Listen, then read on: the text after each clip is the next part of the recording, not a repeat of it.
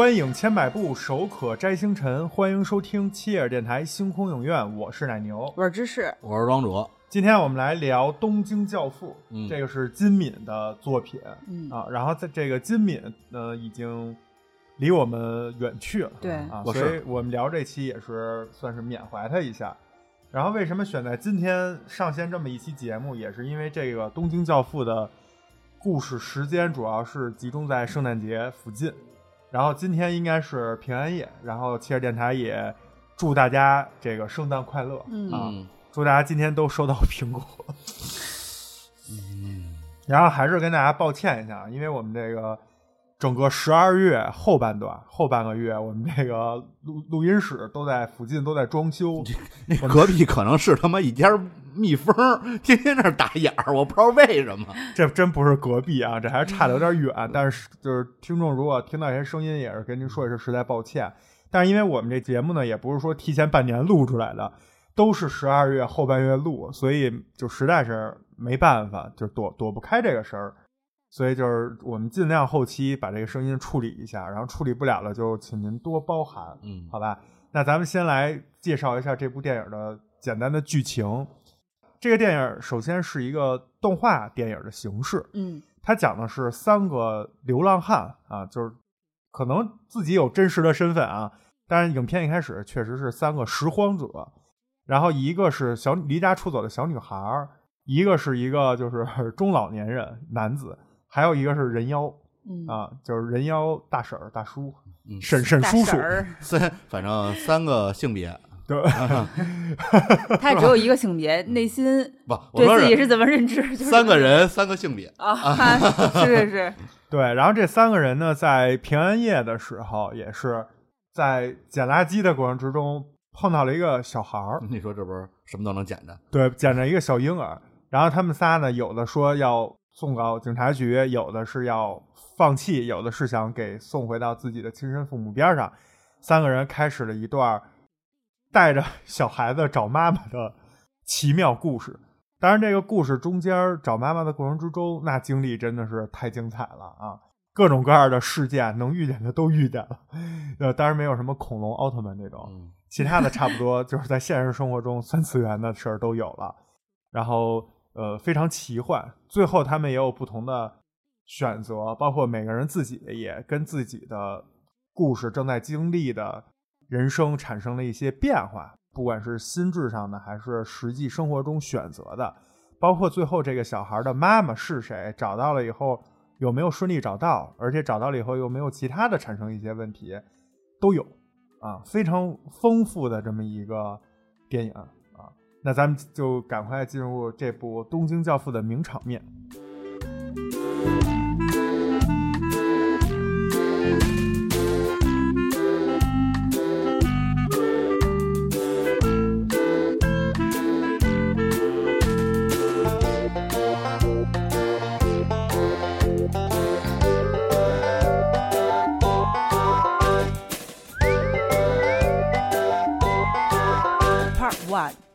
名场面，名场面，我先说一个开场吧，因为咱们刚才也说了，这部动画发生的时间其实是圣诞节前后啊，在圣诞节就是咱们的那种教会是有赊粥那种，就是咱古代这赊粥，他们可能是、我不知道这专业用语是什么啊，就是玩意儿给大家免费的汤、啊面包、汤啊粥啊这种东西，结果这些拾荒者就去他们可能没有粥，啊，也没准儿就熬点小米粥什么的，啊棒子面粥什么的，然后他们就去去了，耶稣喝这个，啊也没准儿再陪财团的。那得带点小咸菜儿。孙丽红，啊，对，然后他们就去了赊粥去了。结果这个人妖就说啊，我呀，就就是聊起说以后希望能怀怀孕，能有孩子，还说什么圣圣母玛利亚，嗯、受感而生、啊处女女怀孕之生，啊就产子，就说，然后到那个拿州那儿还跟那个打中那大妈说呢，多给我点啊，我是俩人。大妈就一脸 错愕是傻逼吗的表情，然后结果后来就说到他们捡到那孩子了，正在车站那儿跑，抱着那孩子走的时候，正好赶上那大妈呀从电梯上下来，大妈看见那人妖抱着那孩子之后，说一句奇迹呀、大妈以为真的是人以为真生了，我操！马萨卡。其实是假的。对，这段非常逗啊。呃，还有一名场面啊，是也是一小细节，跟这差不多，但是啊，一下子我就觉得太太好玩了。就是他们在找这个青子，就是这个小小 baby 的妈妈的途中呢，其实挺精疲力尽的。然后有一段时有一个场景呢，就是他们在一起生火取暖。突然呢，但是取暖，然后就吃点那种特别简单的东西，不知道是捡来的还是什么。他们吃的在影片中基本都是便利店的过期食品。过期食品，嗯。然后那金大叔突然感慨要吃肉，为什么？因为有只猫走过，他看着这猫说：“嗯，好想吃肉啊。”然后瞬间就是里面这个小小的女性小女孩的那个流浪者美游记，嗖的一下就把他那包给给给扔过去了。然后就倒到那个金金大叔的对立面，还有一票的猫咪，嗖的一下都跟这个美游记就是倒到了一边，就感觉就是同仇敌忾。你要吃谁？然后金大叔说：“嗯，本来一只就不够，连人一起吃。”因为美游记酱最开始就是因为他的宠物猫 Angel 的走失，然后跟他父亲决裂，对，还把他父亲对刺伤。就是有那么一种女生，真的是爱猫如命。是他爸还是警察呢？我就这当时这段我看了就觉得，嗯这种啊也别找了，熊孩子就当就就当没了吧，就当没生过挺好。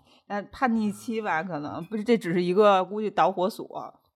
嗨，你想你妈小时候要把你那变形金刚给上面缝个什么花儿什么的，我是我，那我也不会到这个地步。我觉得这个就是就当没生过。嗯。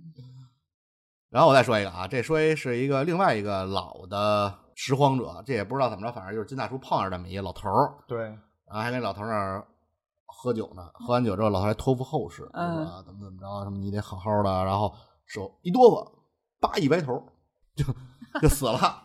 然后老头这门外边好多风车，风车也停了，就各种意向表明这老头去了，去世了。然后这大叔金大叔就说：“那给让他瞑目吧，把他眼把他眼给。”合上，他那眼睛还分眼儿，你发现没？然后合上，这手下来，正常咱们理解啊，正常下来之后，这个眼应该是闭上。对。结果他这一手一下来，那眼瞪得更大了，然后还说话了，说了一句：“ 说句我还没死呢。”对，我再喝一口，我再喝口酒。然后下一幕，俩人喝上酒了，最终说一句：“你要保重。”嘣儿。真死了，对，这回是真的。就你把整个那个死而复生那段太逗了。嗯，这是动画片能拍成这样，这要人的话，真人就不太好演。对对，有点害怕了，也有点反套路。对对对，还挺逗的，还挺逗的。然后接下来我也说一个名场面，这个呢是什么呢？就是他们不是一直找妈妈嘛，带着那小小小弃婴，然后最后终于在桥上啊，就巧了。怎么巧了呢？真是巧了。他们上了桥的时候呢，一边说着，一边说：“说你不能这个把孩子交给警察，你不知道他们父母会有多担心。万一他们是因为一些生活上就是没办法的事情，才必须不得已的放弃这个孩子，没准那个妈妈现在都可能想不开，甚至有可能会因此跳楼自杀。他们在说这句话的同时，是走在一个桥上。这个时候，你就能从。”背影那个虚焦的位置，看到一个女子 在那正脱鞋呢，脱鞋就下一步就是往那桥上桥杆上爬，感觉就是要轻生。然后他们嘴里正说着这事儿，后面就真的发生了。然后他们就赶快冲到桥对面去把那个女的，就马上要跳河自尽的女的给捞下来，想说啊，你别跳，你有什么想不开的事儿啊什么的。但这个时候他们在打眼一看这个。轻生女子，因为他们之前有这个孩子的爸妈的照片然后马上就说：“哇，你就是他妈呀！”然后你这是不是挺巧的？巧了以后呢，他妈本身是那脸就是都是那种三条黑线那种，就是阴间脸。结果一看着，我操，这不是我小孩吗？就不行了，就哭着，我就赶快要过去去抱抱这个小孩儿。结果抱这小孩儿也跟刚才庄主说那特像，就是你以为所有的。边上的铺垫呀，背景音乐啊，感觉就是我终于找了一整晚了，终于找到了，终于团圆了。他马上要给一个爱的拥抱，然后那小婴儿感觉应该要笑，然后他们应该都纷纷感动落泪。就在这个时候，这个轻生女子过去，叭一抱那个小孩儿，结果是那个人妖啪的一大嘴巴。没让他抱，直接给抽了一大逼斗，给抡回去了。这这块是没想到，抡圆了，就是你完全想不到。然后大家就嗯，这怎么了？然后人妖发表了一番言论，意思就是说啊，你怎么能放弃他呢？或者什么什么之类的，反正有就是有感而发的教训了他妈一顿，抽了一大嘴巴。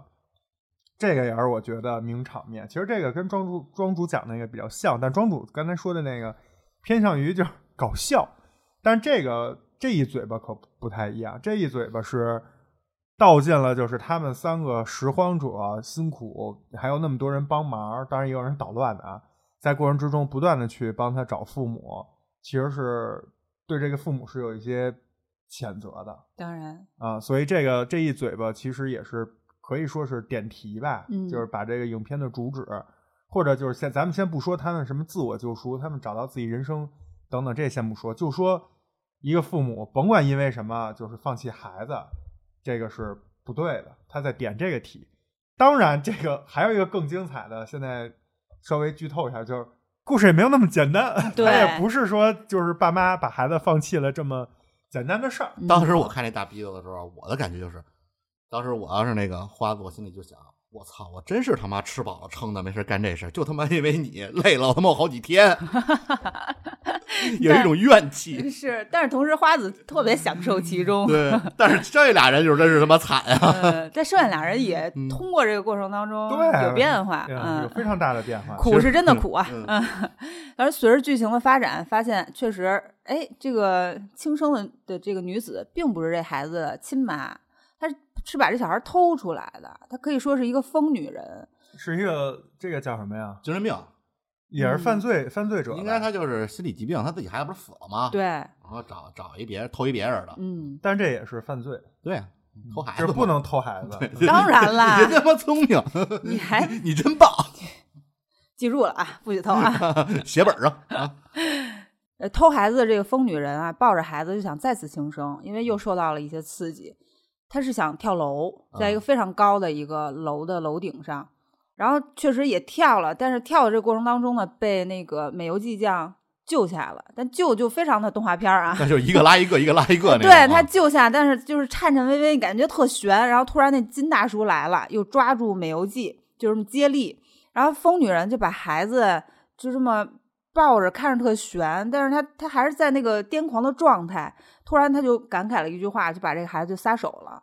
嗯，撒手了，那个花子突然就扑上来了，扑上来就一把抱住孩子。就是成龙上身了，就是那人妖，对对，就是成龙开始在楼顶上那一套就开始来了。对，但是他是他是自己也跳楼这么嗯扑下来的，虽然抱住了孩子，但是两个人就都同时坠落。坠落的时候特别成龙，特别尖峰时刻。对对对对对对对，他抓住了，因为是高楼大厦嘛，有很多横幅，抓住了横幅的一个边儿。缚，就是那大楼上什么庆祝热烈庆祝某某某公司啊开开业，就是从楼顶往下垂掉什么招商之类的，就这种。对，抓住了这个广告束缚的一个边儿，但是无济于事啊，他依然还是自由落体。往下出溜。就感觉你你怎么也得有个抓头吧。但是这个时候，嗯，又很巧，突然一阵大风吹来，嗯，这个这个广告条幅兜了起来，就大家可以想象跟降落伞似的，一阵大风就这么鼓起来了，变成一个 U 型了。对倒 U 型。嗯，然后花子就像抓住了降落伞一样，抱着孩子也被兜了起来。紧接着他们就慢慢的坠落，就有一种超人的那感觉，哎，对。是吧？但是这个过程当中特别美，他们还看到楼宇间的日出，对，哇，那个画面就感觉又振奋人心，又是一个新生，就特别令人感动不已。这个就是多年后再看这个画面，还是觉得非常的感动。你要是这么说，我觉得成龙的电影在最后是不是也是这种，就是很难，你觉得根本就攻克不了的时候，给你来一个巧合。嗯，成龙可能更更比这个更精彩、更搞笑一些。嗯对因为他打完了之后还抖楞抖楞手什么的，对对对吹一吹，嗯，贴就是葫芦葫芦腿什么之类的。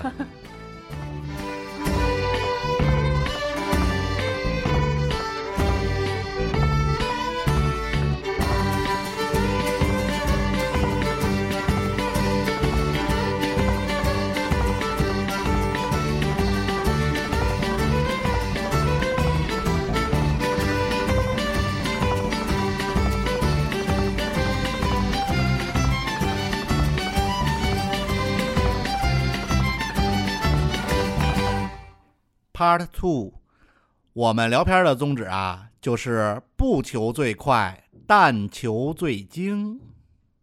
这部影片其实讲了很多天使的故事，嗯啊贯穿对，贯贯穿了影片当中很多这个叫 Angel 的元素。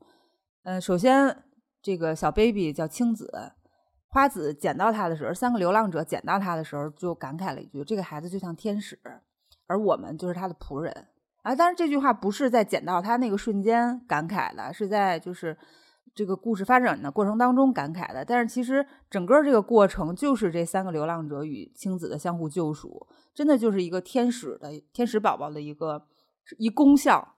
呃，金大叔送完那个分眼大大爷，老头老头了啊，对，送送完他之后呢，被街头的几个混混揍得半死，然后他跑到小巷子里奄奄一息了，都感觉在那儿就是苟延残喘的。突然冒出来一个天使，真的就是一个金发碧眼，然后带着小翅膀，一一袭白裙，还还还就是旁边是朦胧的 光束走过来，问他天使还是救护车？你选一个。然后金大叔说 选救护车吧。对，天使救不了，天使就走了，对，然后那天使就开始开始粗嗓起来，你知道，本来还是一个柔弱的妹子，突然开始，嗯，你也太无理了。也是一人妖。对，哎，是不是在在宗教里，或者说怎么着，我不太懂啊？天使是不是应该是没有性别的？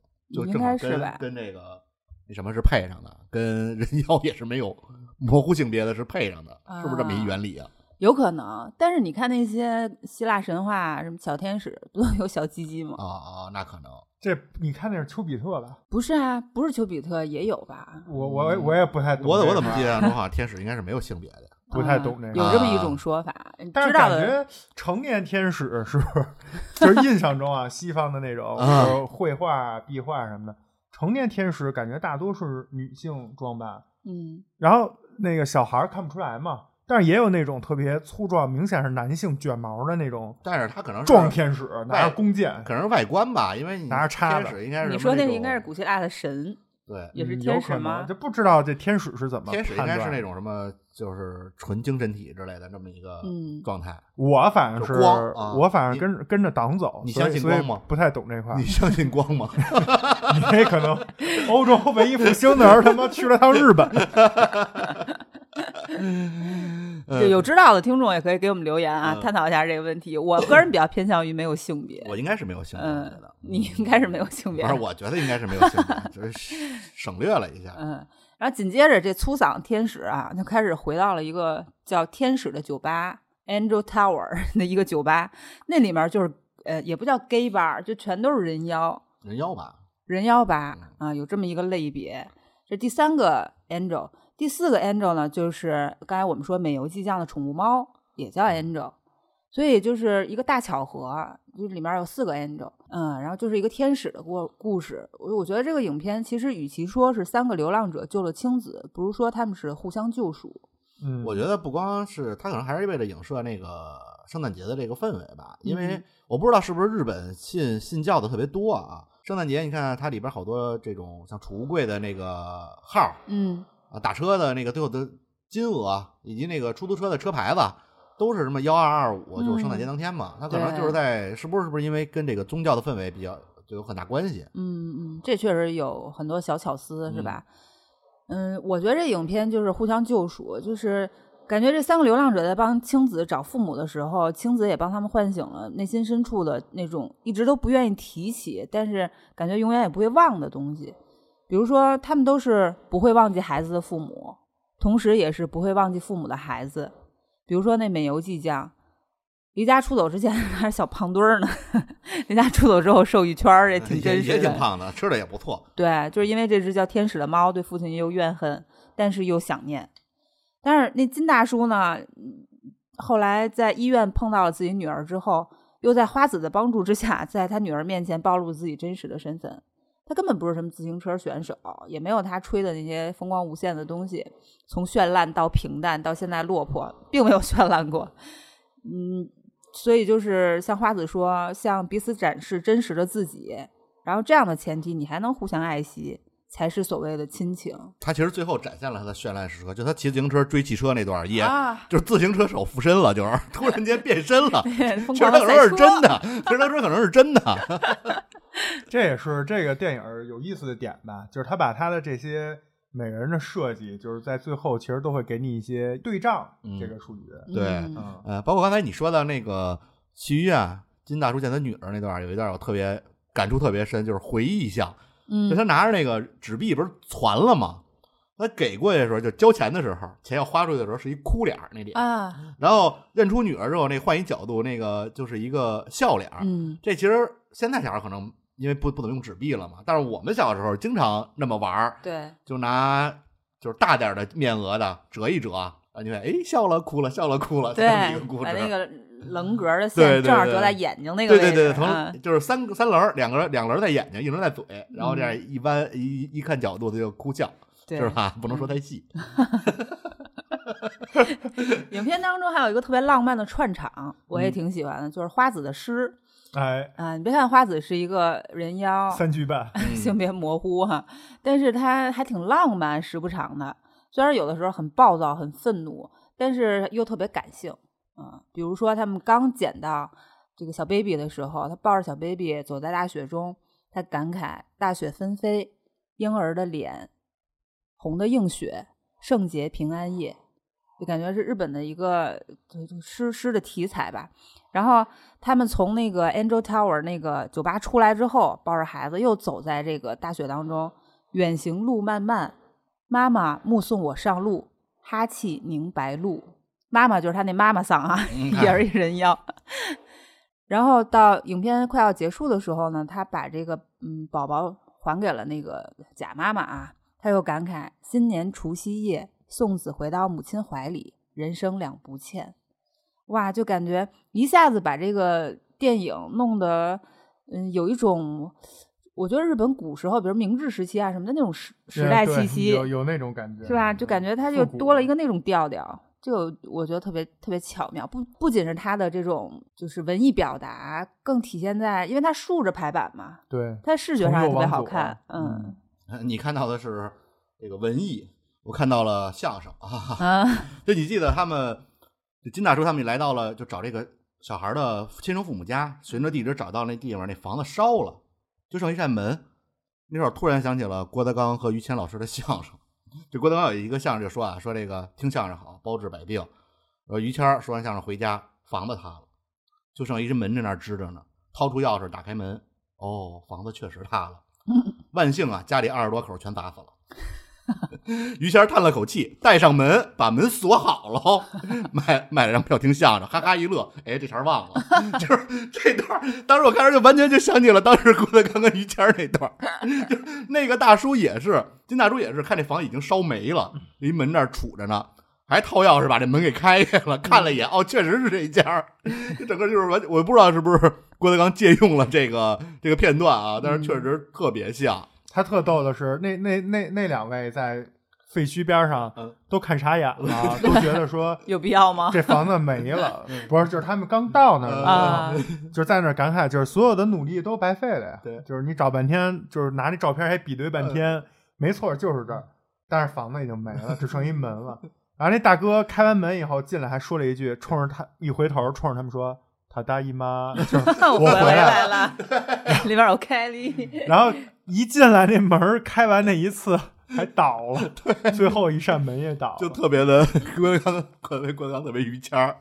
有点戏谑。嗯然后我是看完这个整个电影吧，我觉得就像刚才芝士说的，我觉得就是给我的感觉就是力量感特别十足，可能是整个的节奏也比较明快，没有过多的铺垫，或者是说一些大量的这种对白，而是说一个剧情接着一个剧情，整个节奏非常快，可能是这个原因导致的吧。因为我觉得，呃，在影片中，花子他老说说这个青子就是这个小孩儿小 baby 是上天送给我们的一个礼物，他就像天使一样。然后，因为对他个人来说，他是没有孩子，想要孩子的，然后他才说特别爱惜。另外两个人感觉就是无所谓，而这另外两两位应该是深陷这个亲子关系的泥沼之中，还嗯甚至有点儿就是抵抗这个这个事情。对，然后就是迫于无奈才陪着他一起去送这个孩子。对，但但是随着整个影片一件一件他们在送孩子过程之中经历的这种突发的事件也好，什么的事件也好，他们其实自己呃像刚才志志说的，也完成了一场自我救赎，包括唤起了自己内心对于亲情、对于亲子关系的一些不一样的感受和嗯想法。那在这个整个过程之中，其实对于这三个主人公自己人物，包括自己的经历、自己的这个角色上面的一个升华，或者说一个变化，其实并不是影片占用很大篇幅去演的。影片占用很大篇幅演的还是他们就是送娃、找娃、流浪记、历险记的这个过程，历险的这个过程。但是他们三个人自己的这种变化的，给观众最起码给我个人的这种感受，其实是更强烈的。就是他用了极少的篇幅，但是让让人能够感受到。我也是觉得这个整部影片最怎么说呢？最最出名、最最有力量、最能打动别人，就是为什么是经典之作。在整个过程之中，我觉得就这一点，这个力量感，他们自己完成自我救赎也好，或者说叫自我升级也好，这个过程是是最值钱的，我觉得。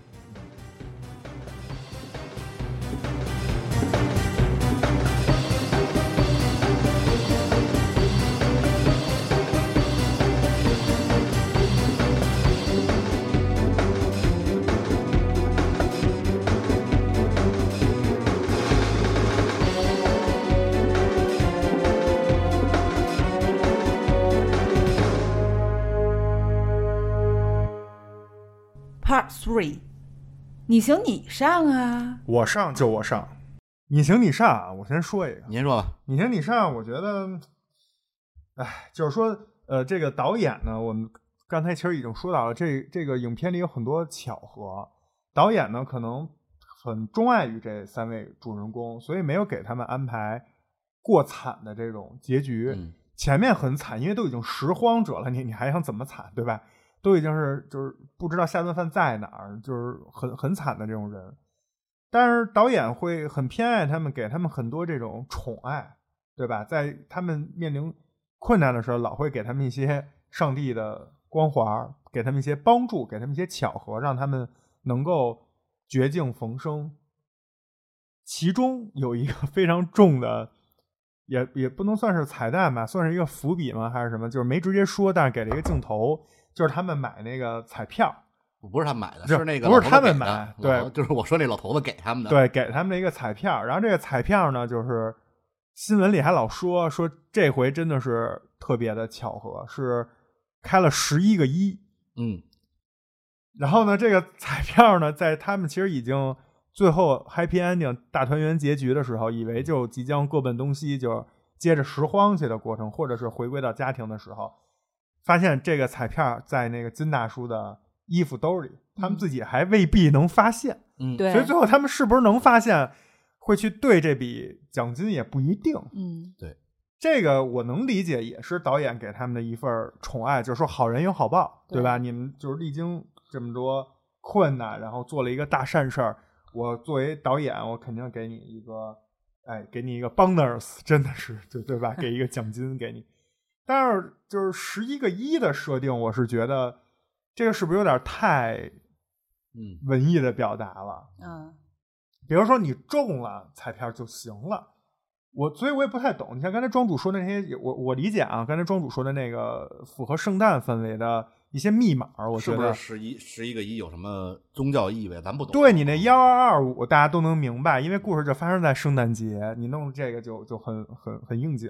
但十一个一真的是不太懂是什么意思。可能也是为了，比如说，呃这以后就是它叫兑奖比较方便嘛，就是因为你要比如说一串十一个不同的数，你还得记住因为那个金大叔明显有一个在医院他看那个电视介绍对中奖那个，新闻，如果是十一个数他不可能全记下来，然后万一哪天他真翻出来这彩票，他可能也不在乎就扔了。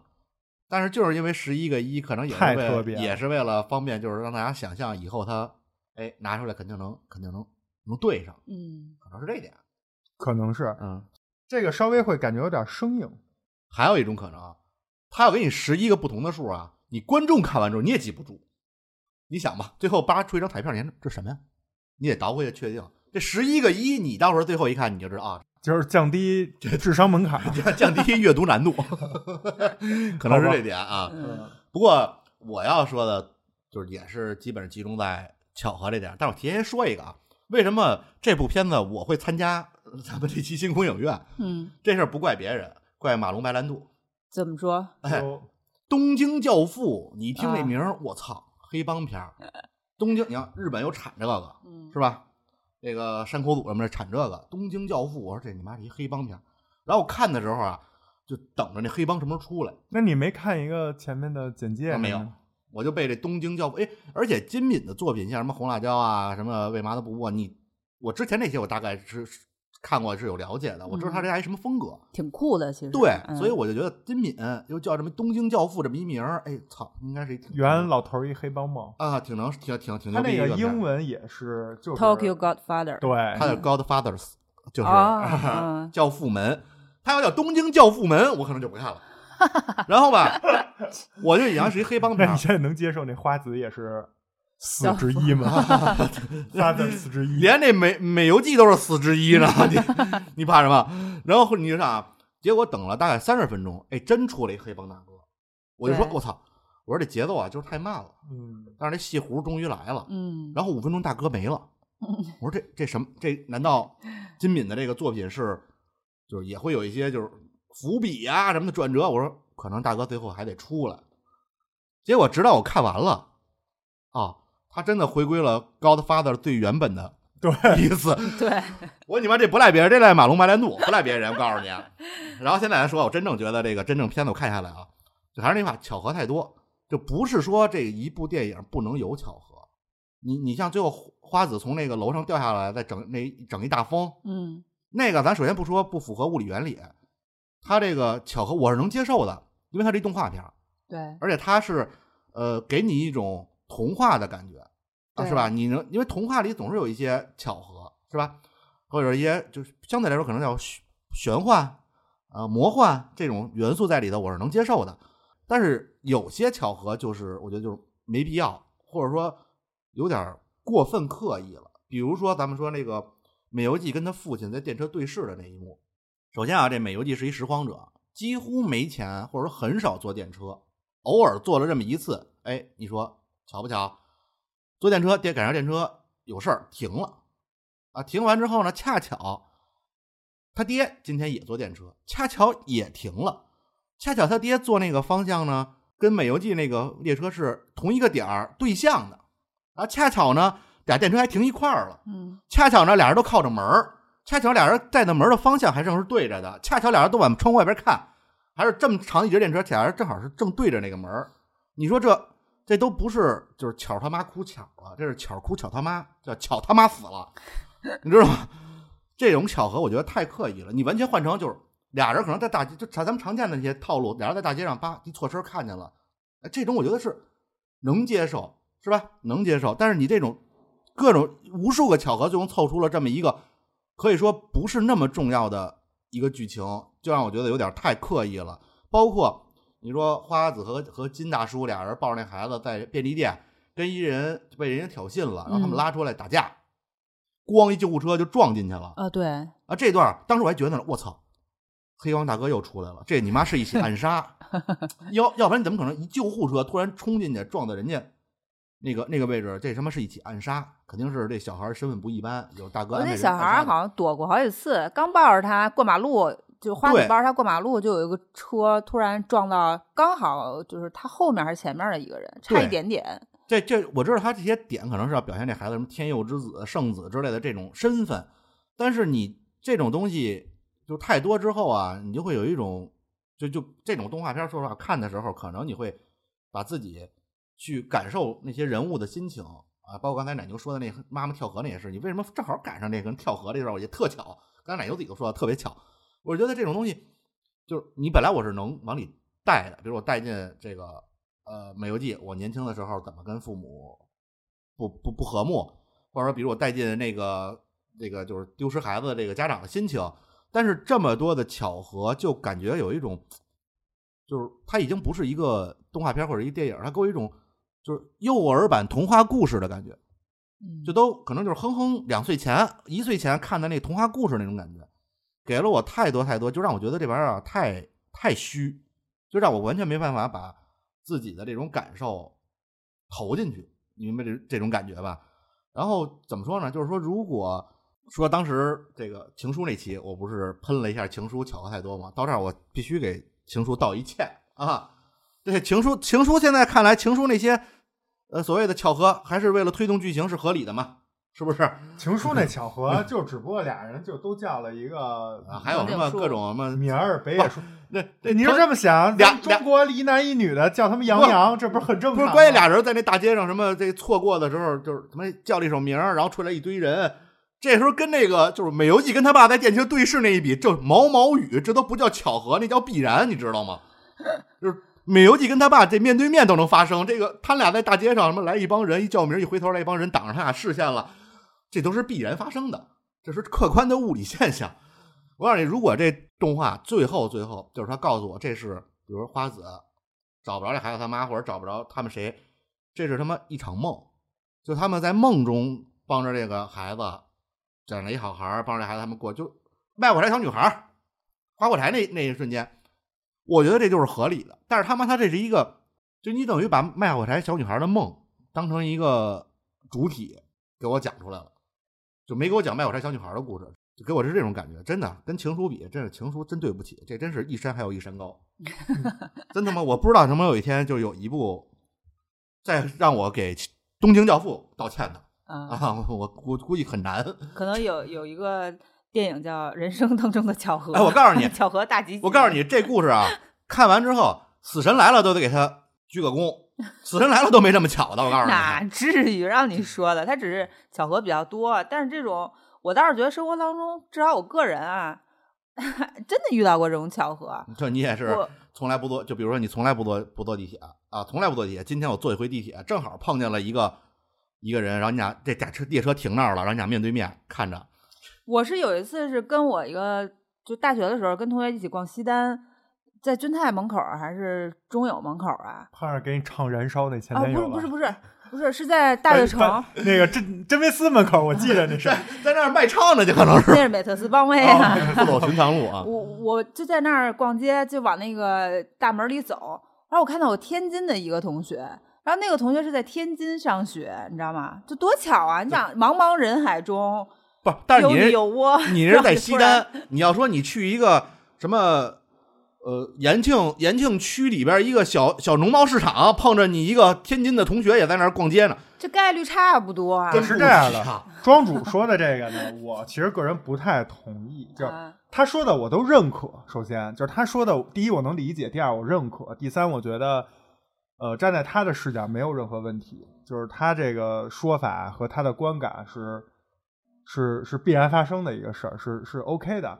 我只是风格或者主观情感上呢，觉得觉得这电影这么拍也没毛病。为什么呢？我觉得这事儿是这样啊。我我接下来好好说说这，这是我最想说的一点。好，就是第一，咱们先说现实中，先回答庄主那问题，就是有这么多巧合吗？其实也是有的。嗯，这个我觉得现实中的巧合，我个人属于运气比较差，没有碰到过那么多，所以我没有什么发言权。我相信听众朋友肯定有很多巧合。我相信很多听众朋友可就我告诉你，我今天之所以发出这方言啊，开始我觉得是不是自己太就直，或者说太主观了，太怎么说呢？这个逻辑太太讲逻辑了。然后结果我去一些嗯平台啊，发表了一下自己的评分，然后结果发现跟我打分差不多的人啊，都是这都是这么想的。嗯，没错。所以我说了，庄主那我认可，因为。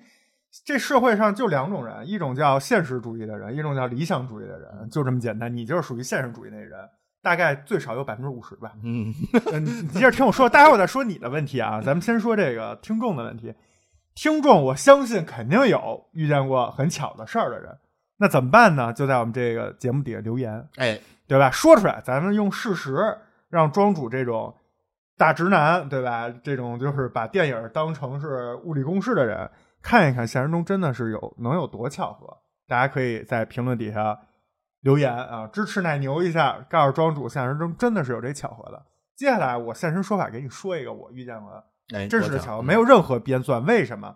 因为这个事儿我之前在节目里也讲过，你们俩也深知。我先讲讲讲，快速讲讲完了以后，我告诉你为什么这个电影你会觉得有这么多巧合，但是我觉得没有。其实咱俩看的是同一个电影，是因为角度不一样。我遇见过的一个什么事儿呢？其实就是我腿折那事儿。这个事儿有多巧呢？我快速说一下啊，我本人腿折过。这个如果不知道的人或者想听细节的，可以听我们一个叫《难言之隐》这么一期节目啊，在比较早期的时候，大家可以去考古一下，两期啊，两期不同的，你可以去选择一下。看开中的是谁，反正我们就俩男主播，啊对，都是下半身的事儿。对，嗯反正其中有一男主播都用卫生巾了，反正就是腰以下啊。都是神经末梢那块儿啊。嗯，你看，我当时那个我没觉得有多巧合，但是你今天看完一电影，我给你换一个角度说，你看巧不巧啊？第一，我从来没打踢过足球，我一直是打篮球的，我天天上大学翘课去打篮球，就那一次我踢了足球。那为什么就那次踢足球呢？就因为我刚当选了体育部部长，有了一个他妈所谓的责任心。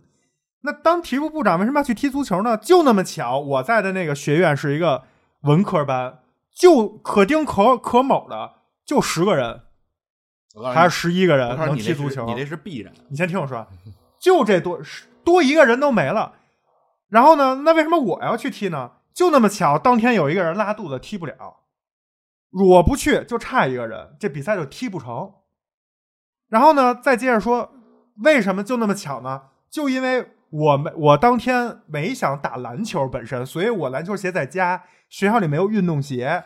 然后临时告诉我有这么一个事儿，就拉肚子这么一个就非常巧的事儿，就差你一个人，我就去了。那我穿什么鞋呢？我就管别人借了一双鞋，这鞋跟我就不是那么合脚。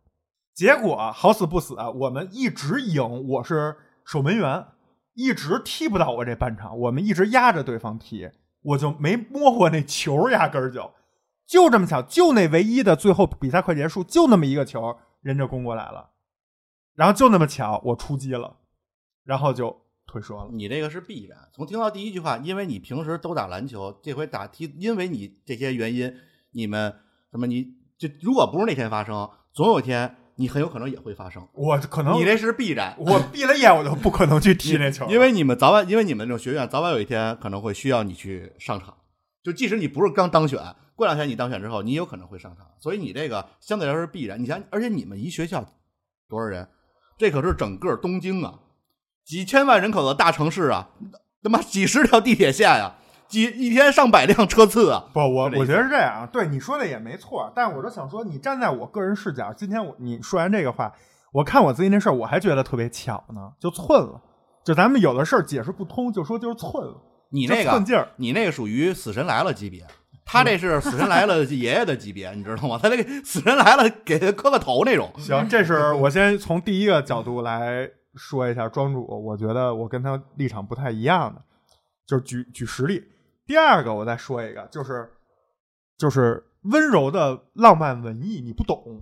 从这个角度来说，你把这个电影当成是一个物理公式来看，你你找出它哪儿不合理，找出它哪儿就是呃巧合太多。但是我觉得它之所以是动画片儿，它就为什么选用动画片而不是真人？因为动画片儿、动画电影能做更多你发生不了真实中的事儿，给你把不可能变成可能，让你看起来更合理。那你说那蜘蛛侠平行宇宙那合理吗不？就那么巧，全世界都他妈有一个蜘蛛侠，在同一天都他妈发现自己是蜘蛛侠，在同一天都变身了，一起去打 BOSS。你觉得你觉得这合理吗？这是一种理论，科学理论。不是不是，你不要从那个他那个我先给你讲啊，他的逻辑你这是一个科学理论。我跟你讲啊，首先有一种理论讲，当人每次面临一个选择的时候，就会产生一个平行宇宙，所以就每次当一件事儿发生，每一件事儿发生，一个人面临比如三个不同的选择，就会同时产生三条不同的平行宇宙。所以你对呀时间节点是一样的。没错，那这部电影里，比如说你刚才举的那例，在便利店他们出去打架去，躲躲过了一个就是车祸，那没准在另两个平行世界就没躲过就死了呀。问题是车祸为什么会发生？不车祸为什么发生是那司机的问题不，司机在选择我要安全驾驶还是危险驾驶的时候，同时也有平行世界，我只不过我他给你展示我的点是在于可以接受巧合，而是在于它很多巧，就我明白，它既然是巧合推动故事的发发展嘛，但是有些巧合是刻意而没有必要的，比如说这个冲进店里，这个我觉得就是不影响任何剧情，不影响任何剧情，包括他跟他爸的这种相遇方式，换一种方式也不影响任何剧情。呃，我那我我再继续解释啊，就是相遇方式这个，你从概率上来说确实很小，就是列车还坏了那天，对，还碰见了。但是咱们从另一个角度来说，从从就是另一种概率来说，正是因为坏了，就是他解释了他们俩为什么能相遇。如果没有坏，他们俩就如果是正常两辆列车错过的话，没有停，他们俩是看不见的，即使他们俩在那边。所以说太巧了。不是是这样的，你不要那个顺着他的那个逻辑带偏，你回还还原到他的那个逻辑啊，他是觉得巧，这个概率低，很低很低，但是他也有概率，有概率证明会发生，所以把会发生的事情影片拍出来了，这个首先不是错误。第二，为什么他们如此巧擦肩而过？这个设置我觉得跟剧情是有关系的，因为他父亲一直在寻找他，他也曾经试图的联系父亲，但是可能欲言又止，把电话又挂掉了。他们这次相遇是一个他内心非常矛盾的一个一个一个一个表达，他逃逃出来了，是是是，他就是让观众觉得，哎，见到了，车还静止了。他不是说大街上两个人迎头走来，我可以抓住你，我终于找到你了，美游记。马路对面啊，来回来去过车，这不是更这不是更常见更合理吗？那也可以，那有可能追过来呀，那女孩会跑啊，但是那也有可能跑不过他爸呀，他爸警察呀。但是在电车上，他爸就下不来，对，只能看着美游记跳车。是你别着急，这是我还没说完呢。我我我当然想到这点，而且我比你说的再就是准确一点啊，因为我我我对这个就是他说的这一幕也是认真思考过。嗯，是这个是必然的，为什么？我告诉你为什么是必然发生的，因为在那个时候咱们都不知道那人是谁。你们回忆一下，在那个场景的时候，你不知道那是他爸，真的不知道。呃，在当时因为在影片之前，他有一个他跟他父亲的矛盾，因为他父亲脸上有颗痣。而而而且而且我觉得知道不知道无所谓，就不影响啊。我不知道他是谁，我也无所谓。大不是你街上也是你能听我说完吗？能听我说完吗？我还没说呢，好吧？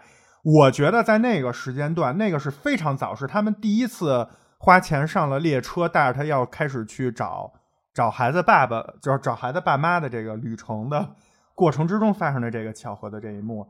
在这一幕的时候，我理解导演设置安排，在他碰见那个男子的过程是让观众有一个悬疑感，就让观众不知道，就是心想这人是谁，因为当时还没有交代美游记这个这个小女孩儿，就是这个 team 里的每一个人的身份以及每一个人背负的东西都还没说呢，就直接出来了一个男子，然后他见着以后就愣一回头。我可能是我看漏了啊，但是我觉得也可能是你们记错了。反正我记得当时是绝对不知道的。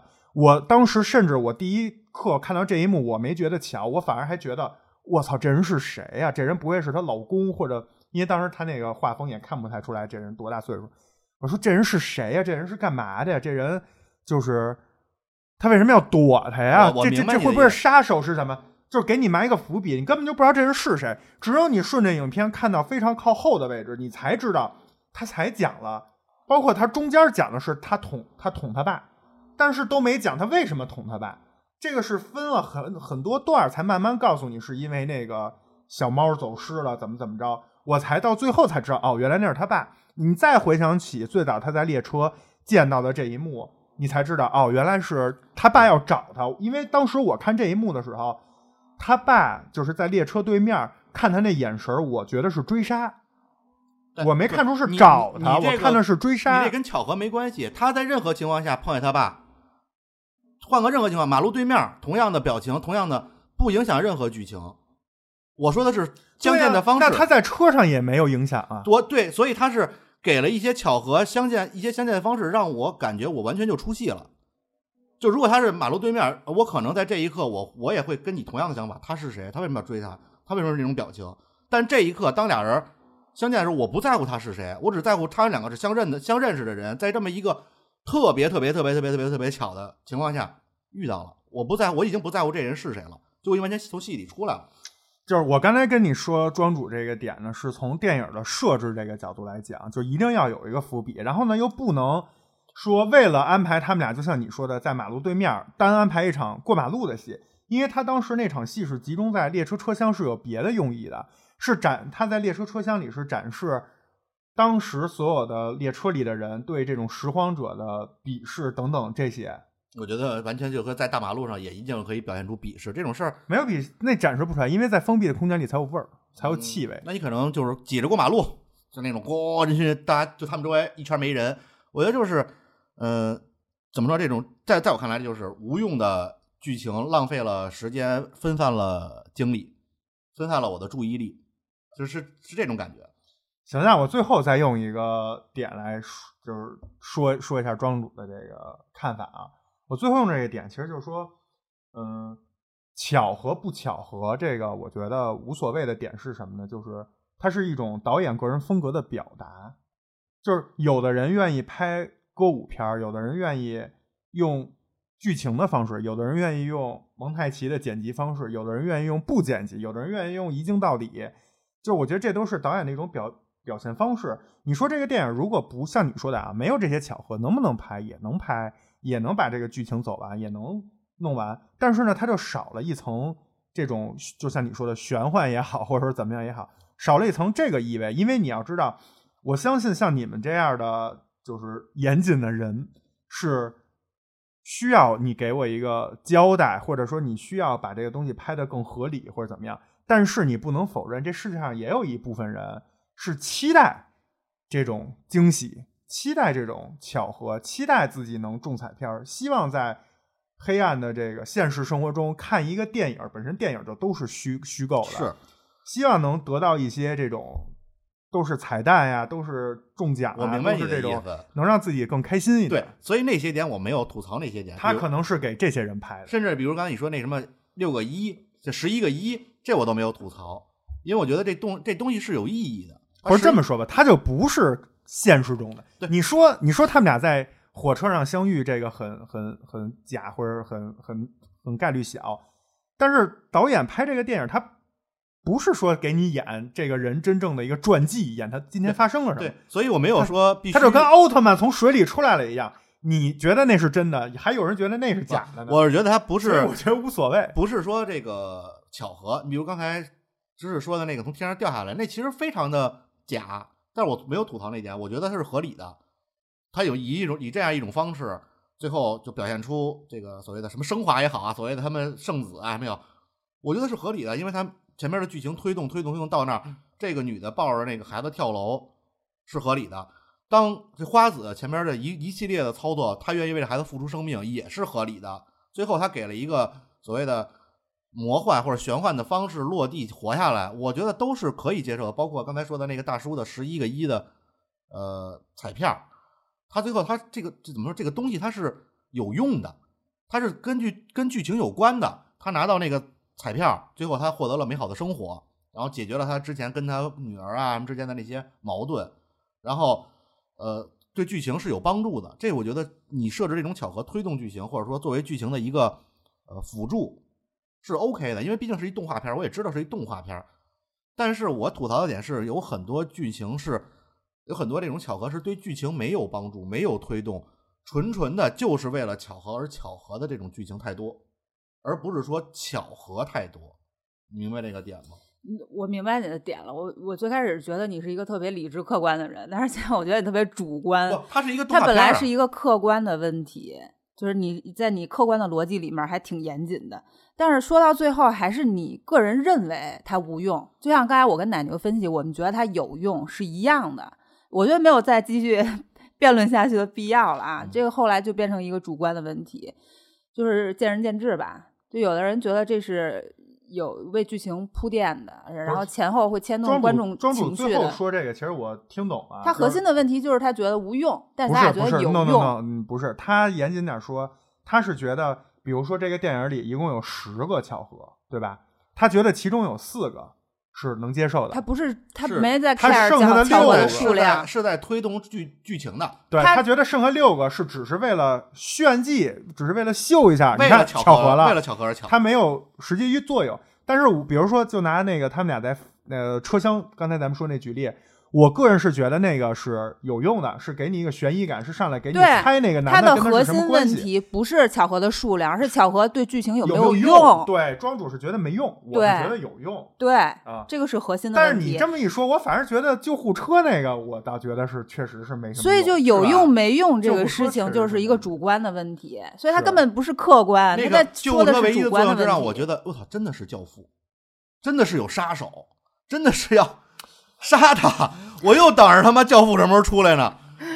就唯一给了我这么一个点。后来我说，哦，原来就他妈没嗯没没关系，我觉得挺好的。我觉得我一直觉得啊，就是作品啊什么的，如果大家就是都说好，都说讲的真棒，我反正觉得没意思，或者大家都骂，就你也不用看。就是这不叫争议啊，我觉得是争议的，我也不喜欢。我觉得你做的有争议，就是说明你有明显的漏洞，才能产生争议。我跟庄主，或者说我们跟庄主之间的这种，我觉得就是不同的人看到了不同的东西而已。对，所以那我觉得就是也说明这个作品还可就这种巧合是值得讨论的吧，最起码。那就是你喜不喜欢这种巧合？就跟有人就喜欢看爽爽片儿，有人就喜欢看，就就跟我爸，我爸老觉得那武侠都是假的，人都飞来飞去，那你还发明飞机干嘛？对吧？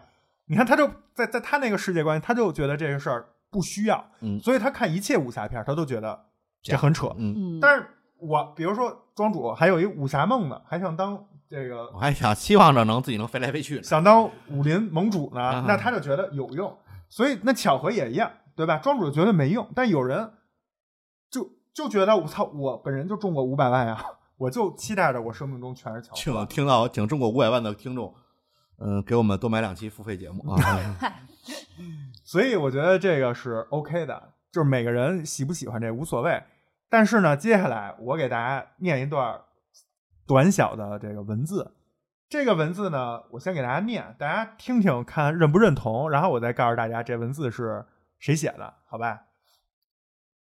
呃，说的就是这部电影啊，说的就是《东京教父》，说的就是我们讨论的巧合这部分。嗯无论是命运还是姻缘，都不是个人的力量和意志能所左右的东西。出现在《东京教父》中的种种偶然也是如此。在现实中，人们经常会面对自己无能为力的事情，再怎么努力也无法获得哪怕一点儿改变。不过，尽管我们无法控制自己和身边的许多事件，但事情发生后该如何应对，便取决于我们个人意志的选择了。与其对着自己无法控制的事态哀叹，更重要的是多花些心思去想想应该如何处理眼前继承的事实。命运、因缘和偶然既无法预测，也不能逃避，你必须接受现实。人对继承事实的应对方法却能够改变未来。我希望通过三位主人公传达我的一个理念，就是哪怕天崩地裂，也要杀出个黎明。啊，这这听完就知道是谁的话了。这个嗯是本部电电影影片导演金敏在接受采访的时候，记者也是问到说，你的这部作品里设置了很多这种姻缘和命运的安排，其实就是咱们刚才说的巧合。你是怎么为什么要去设计这些？那你看，从导演的角度，就是他最起码能听出来，他不是为了炫技，或者说这也没有什么技可炫，他就不是为了制造巧合。他认为的作用，其实咱仨刚才都没有说到。他是希望通过这部影片的巧合，给现实中像影片中主人公那样的类似拾荒者的那种处境的人，这些处在黑暗时刻的人，给大家一些希望，让大家知道，在圣诞节这么一个有点宗教色彩、有点神奇的这么一一个晚上，你即使再不幸，你遇到再多的困难，像刚才这个金敏导演我念的这段说的，即使天崩地裂，你通过自己的意志力和选择，你也能杀出个黎明。当然是巧合在帮助你，嗯，呃，在辅助你、辅助你、辅佐你完成了这些叫什么，就是逆境、逆袭，对吧？但是也是希望能借此给大家更好的、美丽的祝福，就跟圣诞老人一样，大家都知道是假的，但是给你一个希望，希望大家能够在灰暗中杀出个黎明。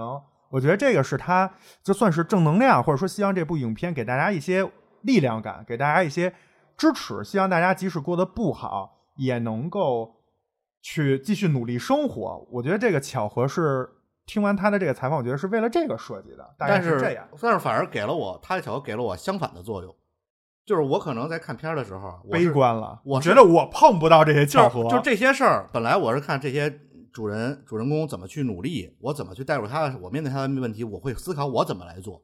结果现在变成了哦，这他妈巧了他，他靠巧了他过了这难关。哎，庄主这么一说，我又明白，我就我就懂他了，明白这个点吗？就是就是这么说吧，嗯、我再给你举个例子啊，就是比如说有一个女生她失恋分手了，嗯，现在咱们去正常人，大多数人啊安安慰她有两种风风格，第一种风格是骂醒他，嗯，对吧？说你好好想想自己的问题吧，你他妈就是眼瞎，你找了这男的什么就嗯你要说的，接下来你别哭了，赶快想想你怎么提高自己，什么叭这一套，对，这是 A 类，还有一个 B 类，就是 这男的就是人渣，哎呦，我心疼死你了，哎呦，你太可怜了。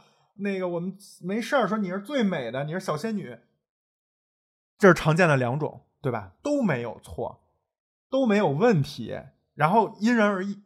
我觉得这个影片，或者说刚才金敏就是我念的他他自己对记者说的这段话，和庄主说的那个也都没有错。我觉得是就完全不一样的两个风格而已。他是理想主义啊，就是很多人在困难之中，如果看了这部《东京教父》，喜欢这种巧合，就比如说像我妹那种，就是 嘤嘤嘤那种，她看完这个，她就会觉得，哇塞，我好受，就是鼓舞啊，就好有，嗯嗯嗯我相信主能给我带来什么，就是美好的未来，什么明天，希望在明天我就是又站起来了。他没准真的明天他就能去努力生活。但是像庄主这种接受完这种以后，可能就就算了算了算了算算算了，就我不可能碰着这种没没什么。意义，死了算了。但是同样，咱们换回来，庄主，如果这部《东京教父》按你的那个风格拍也成立，但是像我妹那样的人看完你那个版本呢，可能就萎了。嗯，他可能也是涉及他他可能就觉得我操，人生都这样，算了，我也别努力了。他毕竟是有一个，所以我觉得就是不同的风格，但是呢，出发点都是好的，嗯都是希望鼓励大家。可能还是因为这部电影它本来有一个宗教的背景，导致它会有一些什么神迹。因为确实，你如果身为不是一个信教的人，信某种宗教的人，你看那些宗教故事，你也是这种感觉。就是我明白，庄主那个就是把这换成那贝尔，嗯，就是贝爷要是碰见这么一事儿，嗯，哎，就是告诉你怎么努力，怎么通过物理知识，通过生物知识，通过自己的不就是 要换成要换成我，第一个就是捡着那孩子直接报警，故事结束，就警察能把这问题，警察能把这问题完全完美的解决，不需要你们。所以就没有这个故事了呀。对这么拍就没有这个故事。其实我觉得倒跟宗教到次之，更更他更想表达的是命运。他不是像春春晚小品似的，就是编编造一个不管是喜剧啊、包袱啊，还是正能量的东西，它体现一个啊，提出一个那么一个中心思想。但是他就是这个影片表达兜兜转转都在都在这个命运当中。如果他换成佛教、换成伊斯兰教、换成其他宗教，殊途同归，都是善有善报。他并你说他努力了吗？也努力了，但他三个人都为什么叫自我救赎啊？一直有一个善良的心，这个东西，我觉得不是单纯的画画大饼，而是一个人性的东西，这三个人努力是非常触动人的。三个人努力半天，不如一个巧合。不如导演给你扶一下。对，发就是导演一笔，哎，你这个所以有可能就是命运的齿轮扶了你一下、啊，说的非常对。刚才那个金敏那个采访里不是也说了吗？他自己说的就是，很多人为了解决现在的问题，做了那么多努力，但是都可能一点儿改变都没有。但是他的意思是，没关系，你继续去努力，没准哪天命运或者一他原话就是翻译的姻缘出现了，机会巧合出现了，你可能就行了。那你说，那你能怎么办呢？但是我感觉就是给我一种，哎呀，都这样了，那我躺平，等着天上掉馅饼吧。当然 不是啦，当然不是啦，努力半天没有用，还不如一个巧合。其实再再说到本质上啊，就是消极，就是悲观主义者和乐观主义者看这部电影，可能就是就是我们刚才讨论的这两种风格，嗯对不对？悲观主义者看完就说你们这太扯了。我他妈要是碰见这事儿，我早发达了，也不至于到今天这样。我就我就拿着那十一个一我就够了，我就不管什么别的事儿了。乐观乐观主义者看完可能以后就觉得，哇塞，你看电影里这人都能这样，我比他幸运很多了。现在我要更努力，没准我能就是获得更好的机会，我能有更好的幸福感。就是不同的风格的人看到的就是不一样嘛。嗯所以我觉得就是，嗯，听众要不也说说你觉得这巧合 你是哪种？嗯或者还有一个方法，咱们如果啊，无论您支持的是庄主这一派，还是支持奶牛这一派，都可以跟我们本人 battle 一下，哎或者再讨论一下，啊，因为我们现在已经有切尔的粉丝群了，一 v 一，对，可以加群跟我们讨论啊。比如说昨天我们人本来挺想加的，呃没没没，我们这个群啊，不是不是辩论群啊，您放心，不用有压力，就是正常的分享一些大家生活上的一些点点滴滴都可以。比如昨天晚上我们群里就有一个粉丝说说看奶牛跟庄主在群里聊天跟说相声似的，嗯我们在群里其实聊的很多比在节目里呢，对吧，更自由一些。嗯更放得开一些。对，所以也如果感兴趣，喜欢切尔电台，可以加入切尔的听众群。怎么加入呢？就是微信公众号关注我们切尔 FM 这个微信公众号，然后在每一篇推送的文章最底部有一个叫切尔课程表的图片，里面有一个二维码，长按图片识别二维码加主播微信，就会把您拉到听众群里。好吧，这也是我们加群的方式。嗯，那咱们刚才讨论了一番巧合的问题，咱们要不再打个分儿？好，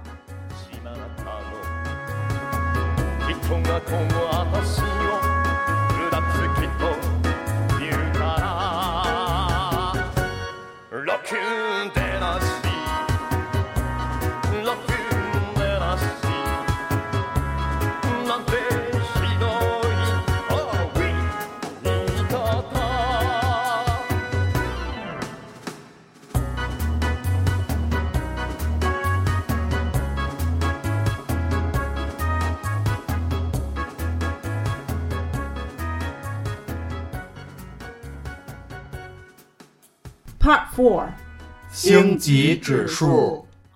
今天这打分啊，我就不打了。为什么？主要是你说这三点啊、动画它是一零零三年的动画是吧？就是其实你从现在就是眼光上去看，你即使再怎么还原当年的感觉，你毕竟看了这么多更更精良的动画，你也没法客观完全客观看看了那么多那个灰太狼、啊。喜喜羊羊灰太狼，这不喜羊羊灰太狼确实，咱们从画质上来说，喜羊羊灰太。狼有一个好消息、嗯啊，就是今天不是平安夜吗？马上啊，马上在不久的明天啊，在不久的将来就会上映最新的一部，这个事隔多年也不知道是不是好消息，反正咱们就说吧。不是，这个是有这个 IP 是有广大我知道，九零后我知道受众的，嗯不是，就是说《喜羊羊灰太狼》的画质，最起码它是比零三年画质肯定要强的，但是这个画质画风呢又非常的精敏，当然你怎么说呢，就是没法评价。然后，但是咱们说原著也没有，哎，我打断一下，我问你们一个问题，因为我没看过金敏那么多其他作品，我就是那谁一出来的时候，那个女孩儿叫什么美游记美游记啊，她一出场的时候，虽然她很胖啊，但是她那个画风，包括她那个发型侧脸，还是很像红辣椒的那个女主的对对对，那个它就是那个他那个胖版头发的，是是？风格头发非常往往鬓角往里头那个造型，是不是它整胖版的那个有？它整个的风格非常明显，就你一看就感觉，嗯，就就是那一就是那一类。可能比如说有些人也模仿这画风，最后你都会觉得就是金敏这一类，就是它嗯画风很明显。而且我再说俩花边儿，一个是，呃，当时金敏去世的时候，我我也看到当时那个新闻了嘛，然后，呃，粉丝纷纷就是怀念他，然后给他画了很多那种他人物的图片。咱们今天聊的这部《东京教父》里面的这这几个出场的人物，在粉丝众多就是画他画过的那些人物纪念他的时候，都是基本是处于 C 位的。嗯啊、一眼都能看到。我觉得可能因为《东京教父》对于金金敏本人还还是还是非常有重要的。第二个就是我不知道啊，大家可以去看一看。反正金敏网传啊，金敏是之前在某次不知道是圣诞节还是什么活动 party 上，自己本人是 cos 过花子的哦，是吗？啊、c o s 过剧中的花子的，嗯，并且在记者的采访里，金敏也说这三个主人公我都很喜欢，但是你要硬让我选一个的话，我最喜欢的是花子。我也最喜欢花花子，子可能确实是招人喜欢，他嗯，那个呃，接着说，所以说动画的特效或者画质就就没有特效，没有画质就不太公平，就不用打分就，不用打但是可以画风，然后这种动画片的配音吧，而且他你看这仨仨主角，除了那些小孩儿，但是 日本的声优都是怪物，你不知道是不是男男的配的，是女的配的，嗯所以你不好打分儿。原著也没有，但是我会我综合打一分儿，但是不计入咱们最终的这个总平均分儿，我只是给呃，就我这类人个人主观，没事。对我我跟芝士之前没有你，我们俩聊的时候也是就是打一个综合分儿。对，嗯如果就是按我个人主观来说，就跟我，如果你听了我们这期星空影院，知道我大概喜欢什么类型的影片的话，您觉得如果跟我的喜欢的类型比较像的话，这部片子估计在我打来就是五分到六分，就可能主要的点是那几个搞笑的片段，抛出那几个搞笑片段肯定会更低。这是我嗯个人、或者我冒昧的代表一下我这类人可能会一个感官。然后我打分啊，音乐我是给了八分儿，就是整体非常的圣诞。一开场就是童声合合唱团，我觉得童声合唱团是所有合唱团里最好听的，尤其上唱这种圣歌的时候，圣诞歌的时候，我觉得比什么交响乐呀、美声唱法啊都要纯净所以就是怎么唱诗班都是小孩嘛，啊对，嗯。然后配乐也是日本音乐大师铃木庆一，他的呃做的各种音乐，就是特别符合剧情情绪的同时，都带着这种圣诞的节日氛围，就非常圣神圣和和谐的。视觉也是给的八分，就是整体金敏的画风，我个人非常喜欢。嗯包括它除了呃凸显人物风格，还有一些比较细致的背景、生活场景，比如东京街头那些小商店、小东西、错综的电线什么的这种。然后包括花子的诗，那种树的排版，带着一种时代气息，又像电影注脚，这是一个特别呃新颖的表达方式吧。最后就是片尾的那个欢乐颂啊，不知道大家有没有坚持看到影片的最后是东京的那些大高楼大厦，欢乐颂不是非常愉快嘛？对，慢慢那些楼都跟着舞动了起来，魔方大厦有的。对，还挺有意思的。嗯，我以为最后还，我以为你说还有最后，我说然后最后那黑社会大哥又出来了，还是他妈一个 枪战片因为你想啊，金敏他有时候就是埋伏笔，有一些隐？喻有一些一，对，有一些这个就是前面埋下伏笔，后边叭一接，有一个就是隐喻。我以 我一直等着那最后那隐喻呢，就一直没等到。那比较可惜，你这辈子可能也等嗯等不到了。呃，我来打分啊，我画面这块呢给的比较低啊，六分。呃，我觉得先咱们先说好的啊，好的镜头。你看刚才庄主说觉得最有问题的巧合就是背对背那个，但我反而觉得在火车那个背向父亲的那一幕，可以从某种角度吧代表这个电影了，因为它这一幕既体现了亲子这个主题，又体现了逃避和最后的就是找回啊，所以这一幕我是非常喜欢的。另外嗯。还有一幕跟这非常类似，就是另外一个三人组的一员，就是那个老金，嗯，老金，然后他找到他那个护士女儿，俩人那番交谈也是在一个窗前，俩人也是从背影，他女儿就是也是特憨特胖那种，他这好多男的女的长得特像，你没觉得那个金老金跟那医生长得也特像？啊，对，就是他们俩那个背影，我也是觉得挺美的。就是俩人背，因为真正的我没当过父亲，但是我觉得像这种岁数的父亲，经历了这些事儿，再去跟女儿重逢去对话的时候，他应该是不太好意思直视女儿眼睛的。所以两个背影并排站，女儿也吐露心声，俩人非常温柔的一番就是成年人之间的对话。我觉得跟刚才我说的那个火车上他躲他的那个。就形成了非常好的对对比，而且都是讲亲情，所以我觉得还挺好的。另外一点呢，就是整个画面嘛，就是都非常的冷色调，非常阴沉，因为它主整个的这个故事还是一个拾荒者这么一个落魄的背景下，包括遇见了很多困难，所以在整个这种让你感觉落魄感的色调之中呢，哎，偶尔蕴藏了一点希望，这个是我觉得比较好的点。是什么呢？有两点，我不知道大家有没有跟我一样啊。第一点就是，故事发生在东京，所以在他们夜晚在夜间去就是穿街走巷去寻找那个孩子爸妈的过程之中，偶尔会出现一个东京塔，嗯然后这个东京塔是整个蓝色深深色非常暗淡的夜晚的这种色调之中唯一一个暖色调就是红色。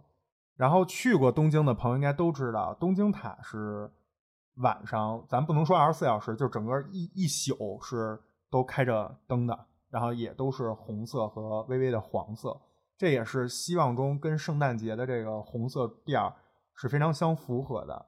另外一点就是刚才知识其实也讲过了，他们在最后影片偏向结尾的时候，也是在灰暗的街道里，呃，整个故事有了一个定论的时候，哎，在整个街巷看到远处是有一个日出的，也还是我觉得就是导演希望给大家的就是黑暗中的那些希望，嗯。但是啊，为什么只给了六分？说实话，就是我打这个画面吧，就是除了画面本身以外，还要有镜头的运用啊等等。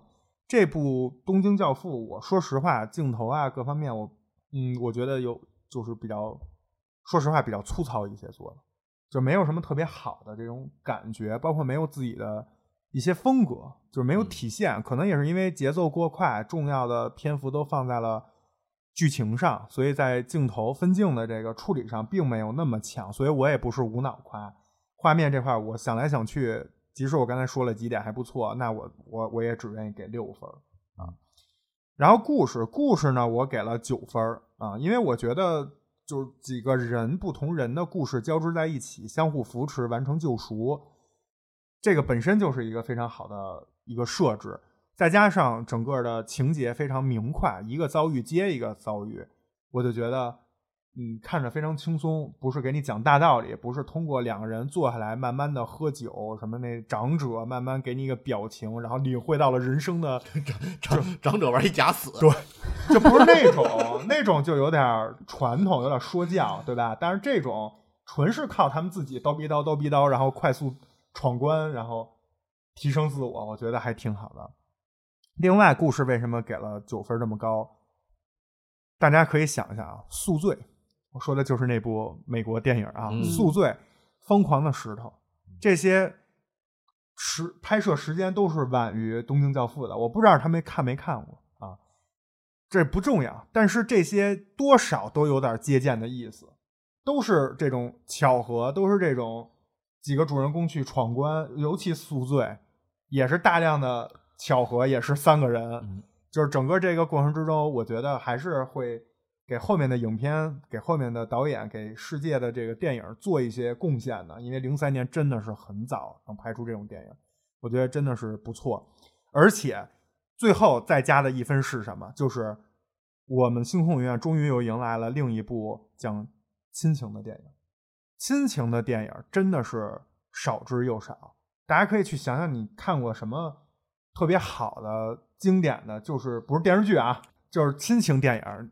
你是觉得特别好是吧？没看过，我觉得就是一部经典电影能讲亲情，真的是太难了，而且常见于什么癌症什么什么，就就这这就是 总是要要死的时候。但这个却完全没有，对吧？所以在这种剧情的包裹下，其实里面藏的就是亲情。我们喜欢的人，或者说能够用心看完的人，是能感受到这份亲情的。我我相信，包括庄主都能感受到。你看他刚才自己都说，我我带到那个女儿身上，带到父亲身上，对对，我其实这种东西是你能感受到的。就如果他是就是很细腻、很呃还是很很很贴近生活的时候，我是能感受到的。所以这种亲情这一块，我觉得这个整个的故事剧本是真的挺牛逼的啊！要是让我，比如包括我们仨聊播客选题的时候，亲情也是我们可能最不太好选的，就不太好聊，很难说这个东西。所以这个电影选了亲情，我觉得特别好啊。最后导演九分，我是觉得无可挑剔吧，没毛病啊。你能说有什么毛病吗？咱们就说这部电影啊，整个非常规整的设置，戏剧的冲突，人物的搭配，不同的这三个人的不同的性格和身份，情节的各种前后的联系都很优秀，基本没有什么问题。但是为什么只给了九分，没有给满分？也是因为我觉得还差一点，就是在这部作品里，我觉得没有突破，没有特别惊艳的点。看完以后，说实话，就是，呃，加上题材亲情的这种选定，包括圣诞节的这种选定，说实话，这个观观影的人群和门槛是比较窄的，比较窄的。我觉得真正能达到十分的电影，还是得所有人都能看。我觉得，因为电影就是拍给大家看的。如果你只是一小撮人喜欢，我真的不觉得这是一个什么。当然不是说它不好啊，就是它不是能够真正达到百什么百百大电影那种，达不到这种级别。所以我觉得，嗯，九分儿已经是很高了啊。所以这个就是我给这部《东京教父》的打分。那我们本期切尔电台星空影院《东京教父》的星级指数是八分。嗯哎，你说咱是不是没看懂啊？我之前我看完之后，我就跟芝士聊，我说咱是不是没看懂啊？你看啊，里边咱们说刚才说那么多巧合，再加上老金跟那个医生又长得特像。老金说自己是原来是一个什么自行车手，最后也确实骑自行车追追货车，然后技巧特高。包包括里边所有女性，就几乎所有女性都叫青子。你说是不是里边其实他妈金敏埋了一特深的隐喻，咱没看懂，你说出来这隐喻是什么呀？我说不出来，我猜不猜不透啊！我觉得这些这么多点集合在一起，不是那么简单的。那医生他就是跟老金的成长背景，而且那假装的那个成长背景差不多，就对，是你医生也暗喻着是条腿吗？那个暗喻的就是他的女儿青子要找一个像父亲一样的这种男人，那那为什么那为什么这些人为什么这些人都叫青子啊？不是引领他，就是很多女性。在找男男朋友这有点恶的时候。不不，恋父情节是一很正常的，不一定是恋父啊，他就是有意无意的在影响你，就跟男生找媳妇儿多少有多少有点自己妈妈的影子是一样的。女对女生女生找找老公会照着自己父亲的样子去找，对这这个很正常。他不知道他父亲，他没有跟他父亲一起长大，但是他就耳闻到一些他父亲的一些你觉得你跟咩咩他爸长呃性格上像吗？是挺像的。是吧？然后我跟我媳妇儿，我跟我老丈人都说说，感觉是性格一样，那知识没找好，没找好。对完全不一样。啊，对所以啊就是这没没找规律。知识父亲在世的时候，那真是琴棋书画，不能说样样精通，但是嗯我是看过他爸写的字儿，特别厉害。字儿不字儿的，主要是性格，反正就是完全不像。哎，那就是你，就是那就是你的问题。瞎了眼瞎，瞎，哎，你那看你咱仨，你看咱仨就你不戴眼镜儿，所以你瞎，所以你瞎，然后配副眼镜还得弄丢 了。我们俩真的特意有一天什么都没干，带着知识去配，想让你不瞎都不行想让你他妈活得明白点儿，自己给弄丢了。对你，知道这这事儿怪谁？不是，难道不是你给我藏起来了吗？这回来，你们说那青子是我不知道啊，青子在日首本首先青子是一大俗名字，是是是是特俗吗？就跟咱们那什么刘洋、杨洋什么什么枪什么什么什么什么什么强嘛什么之类的啊，什么娟儿，啊，就是娟儿可还行子轩，啊。原来那什么建国、建军、建国就这个啊，嗯，嗯，对，有有点这感觉。要是那样，我觉得啊，丽丽 这种，当时我就看，我说怎么都叫这名儿？反正我们班原来好几个丽丽，王丽、刘丽丽我。说怎么都叫这名儿？这难道是一个意象？有什么小明，啊？对，就你有一种我操，它背后有一条大旗，我没看懂，我还是太嫩了。这巧合之一，呃，那我负责任跟你说一下，我不是看了金敏当时这部电影宣传的时候的他自己一些说没有记者采访，他他没有说有没有。我给大家最后再说一下金敏导演当时说自己的看法吧。他为什么要创作这部？因为当时记者还问了一个问题，因为你们俩在整个过程之中都没聊到，我也就没提这事儿，因为我是没看过。就是有一个点啊，相信有些喜欢金敏的朋友应该能知道，就是好像是说这部《东京教父》跟金敏其他的作品都不一样。对对对对，其他作品好像是什么玄幻还是怎么着？梦境，这个是非常现实的一个。好，我没看过啊，所以大概是这么一个意思。我看那采访的意思，记者也问了这个问题，说你那你为什么要创作这么一部跟你风格都不一样的作品？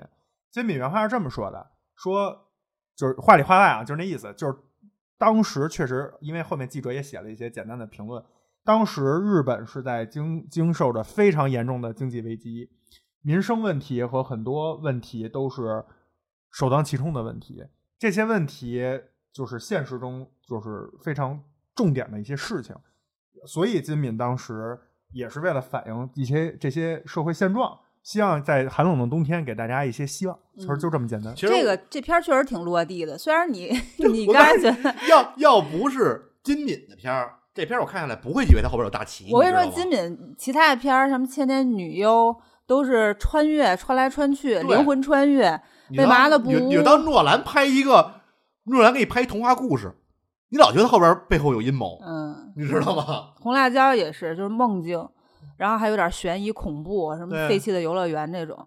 为嘛的不污是偶各种什像嘛是不是还有一些千年女优我挺想看的，但是好像是说是我没看过是八集我只看八集短剧还是什么？不是电影，啊，我只看过啊，那还有一个是剧剧，集呃，有一个剧集。就是我老觉得就是因为是金敏，他要是别人拍一片，我可能就不会觉得后边有背后有东西。嗯，那如果从这个角度说的话，这个确实区别于他其他三部电影，因为他一共就四部电影就说的是吗？就走了，若兰给你拍动画片儿，你老觉得他妈他这个不这么简单，不简单。其实他妈就是这么简单，你知道吗？